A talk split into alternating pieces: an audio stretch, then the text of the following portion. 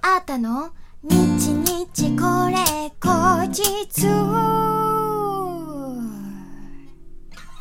この番組は私シンガーソングライターあーたがひっそりゆったりお届けする一人語りラジオ番組です。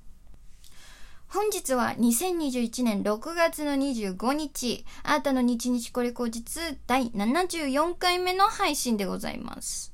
えー、今週の水曜日、6月の23日にリリースされました、あーたのスローフロー。聞いてくださった皆さん、本当にありがとうございます。えー、こちらのね、ジャケットにもね、バッチリ映っている、うちの真っ赤なお魚、ベタのレムちゃんなんですけど、あのね、今日はね、えー私午前中にレムちゃんのお家をですね、お掃除してあげてたんですよ。というのもね、本当にね、もう、藻が生える。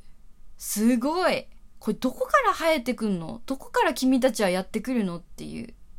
埃と一緒ですね、なんかね。どっからや、どっからともなくやってくるあいつみたいな、えー感じで、そのレムちゃんの水槽にも、藻なのか苔なのかよくわかんない奴らがね、いっぱい生えるんですよ。あのー水槽の、えっと、表面のところは緑色のね、やつがプチプチプチプチって生えてくるし、あのー下に引いてる石とか流木とかヒーターのね、上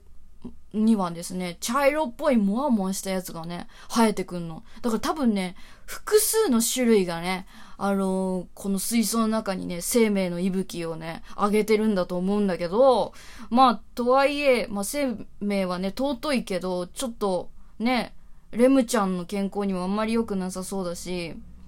なんか痒そうなの下泳いでると。だしね、まあなんか見た目悪いしね。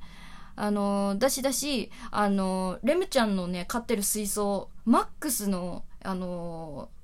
水の量が3.3リットルなんですよ。で、かなりちっちゃいので、あの、やっぱりこまめにね、えっ、と、お水を入れ替えしてあげないと、お掃除してあげたりとかしないと、水質が結構悪くなっちゃうんですよ。うん。だから、それもあって、まあ、こまめに、まあ、3、4日、まあ、5日ぐらいには一遍はね、あの、お掃除してあげてるんですけど、まあ、今日もね、もう、わしゃわしゃわしゃわしゃお掃除してあげましたよ。あの、まあ、最初は、あの、ベタちゃん用のお水、新しいお水をね、作ってあげるんですよ。あの、水道水そのままだとダメなので、やっぱりカルキ抜きを入れて、その後、ミネラル補給のためのね、お塩をちょっと入れてあげて、ヒレが綺麗になるんだって。ね、どうなのかよくわかんないけど、お塩をね、ちょっと入れてあげて、で、その後、アルダーシードっていう、なんか松ぼっくりのちっちゃいやつみたいな木の実を入れてあげるんですよ。で、これ私も初めてこのレムちゃんを飼うようになって知ったんですけど、あの、この木の実を入れることによって、熱帯雨林のブラックウォーターっていうお水をね、再現してるんだって。なんかね、入れてるとしばらくすると、なんか黄色っぽい琥珀色みたいな、な、感じで、おまおまおまおまって出てくるの。で、出てきたら、ちょっとその木の実をね、ポッと取って、あの、お水をぐるぐると攪拌してあげるっていう感じなんだけど、まあ、それで、水温27度ぐらいのやつにして、えっと、ベタちゃん用のね、お水を作るわけですよ。で、水槽洗ってる間は、その、レムちゃんは、新しいお水の方にね、ちょっと避難させてあげてるんですけど、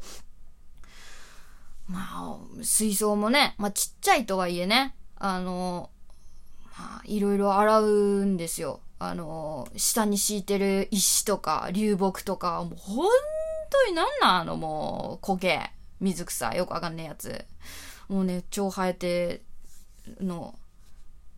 ちょっと匂いもね、するしね、やっぱりね、生えてると。なので、結構ワシャワシャワシャワシャと、あ、あの、歯ブラシとか使いつつ、あの、綺麗に洗ってあげるんですけど、あのね、水草ね。私、水草も入れてるんですよ。あのー水草は、レムちゃんの隠れ家みたいになったり、結構そこの横のとこで隠れて、あの、眠ってたりとかするんですけど、やっぱり落ち着くみたいで、ストレス軽減にいいんですって、隠れ場所があるのは。その隠れ場所のためだったりとか、あとは、あの、酸素補給、あの、光合成してくれるから、その酸素濃度を上げるためとか、いろいろ理由があって、えー水草、柔らかめのね、水草を入れてあげてるんですけど、あの、見た目すっごくいいんですけどね。うん。だし、あの、レムちゃんも気に入ってるみたいだから、もういいんですけど、私ね、磯の匂いがちょっと苦手なんですよ。うん。で、私、レムちゃん飼うまでは、磯の匂いって、海とか海藻の特権だと思ってたんですよ。だけ違うのね。だって水草って、あの、淡水じゃないですか。なのに、一丁前に本当海藻みたいに匂いするんですよ。ふわー、不思議と思って。こう、ね洗ってたんですけどね。やっぱりね、手のね、爪の間とかにもなんとなく匂いが残ってる気がしますしね。うえーって今思ってるんですけど、まあ、そんなことしてでもね、そう、レムちゃんのために、私はちゃんとお世話してあげないといけないと思って。まあ、あの、水草ってふさふさしてるから、そこのところに、あの、レムちゃんのね、うんちとか、あの、食べ残した餌とかがね、くっついてたりとかするので、そうするとやっぱりね、バッチリのでね、あの、水、水質を保つためにも、まあ、優しく優しく、あの、水で洗い流してあげてるんですけど、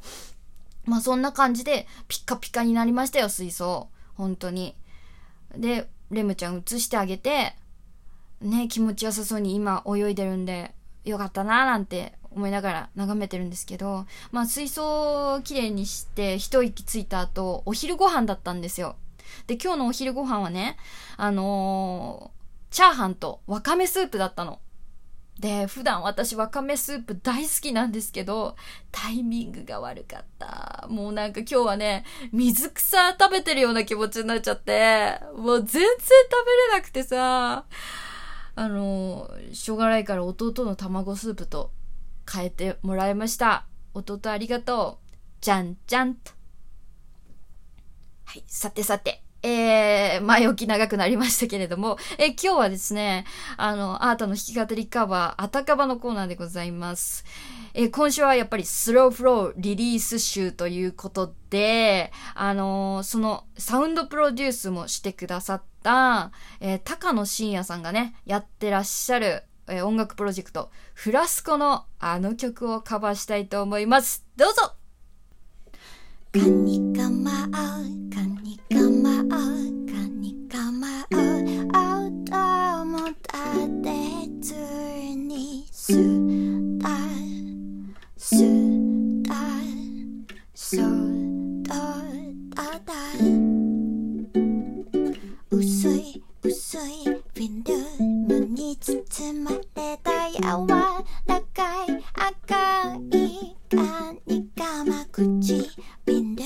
近づけて優しく加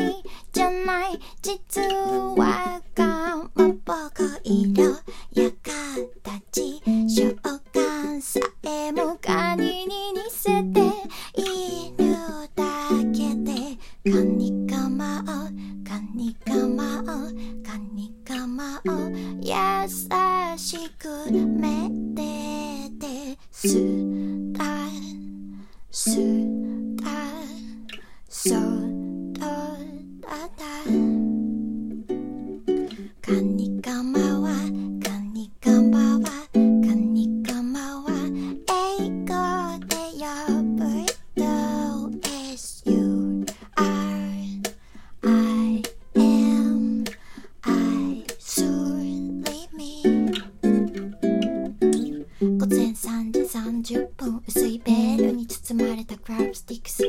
弾ける夢誘われた魅惑。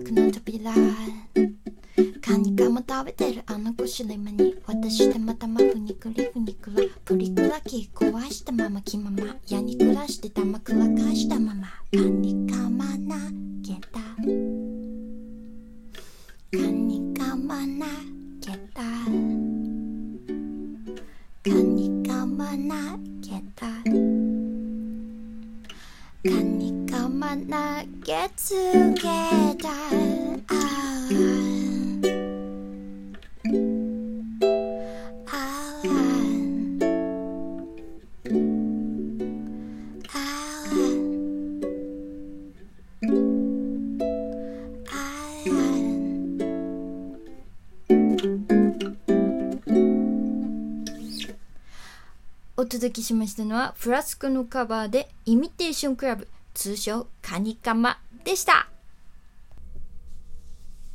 最初のさ 人最初の言葉がカニカマってすごいよね。カニカマをカニカマをって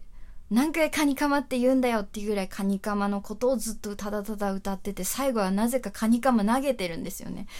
なんかどういう世界観なんだろうと思ってあの すごい面白いよね、この曲。あの、ぜひ、あの、フラスコバージョン聞いてみてくださいね。あの、YouTube でもね、聞けますし、歌詞見ながらサブスクなどでも、あの、お聞きいただけますので、ぜひぜひ。面白いよ。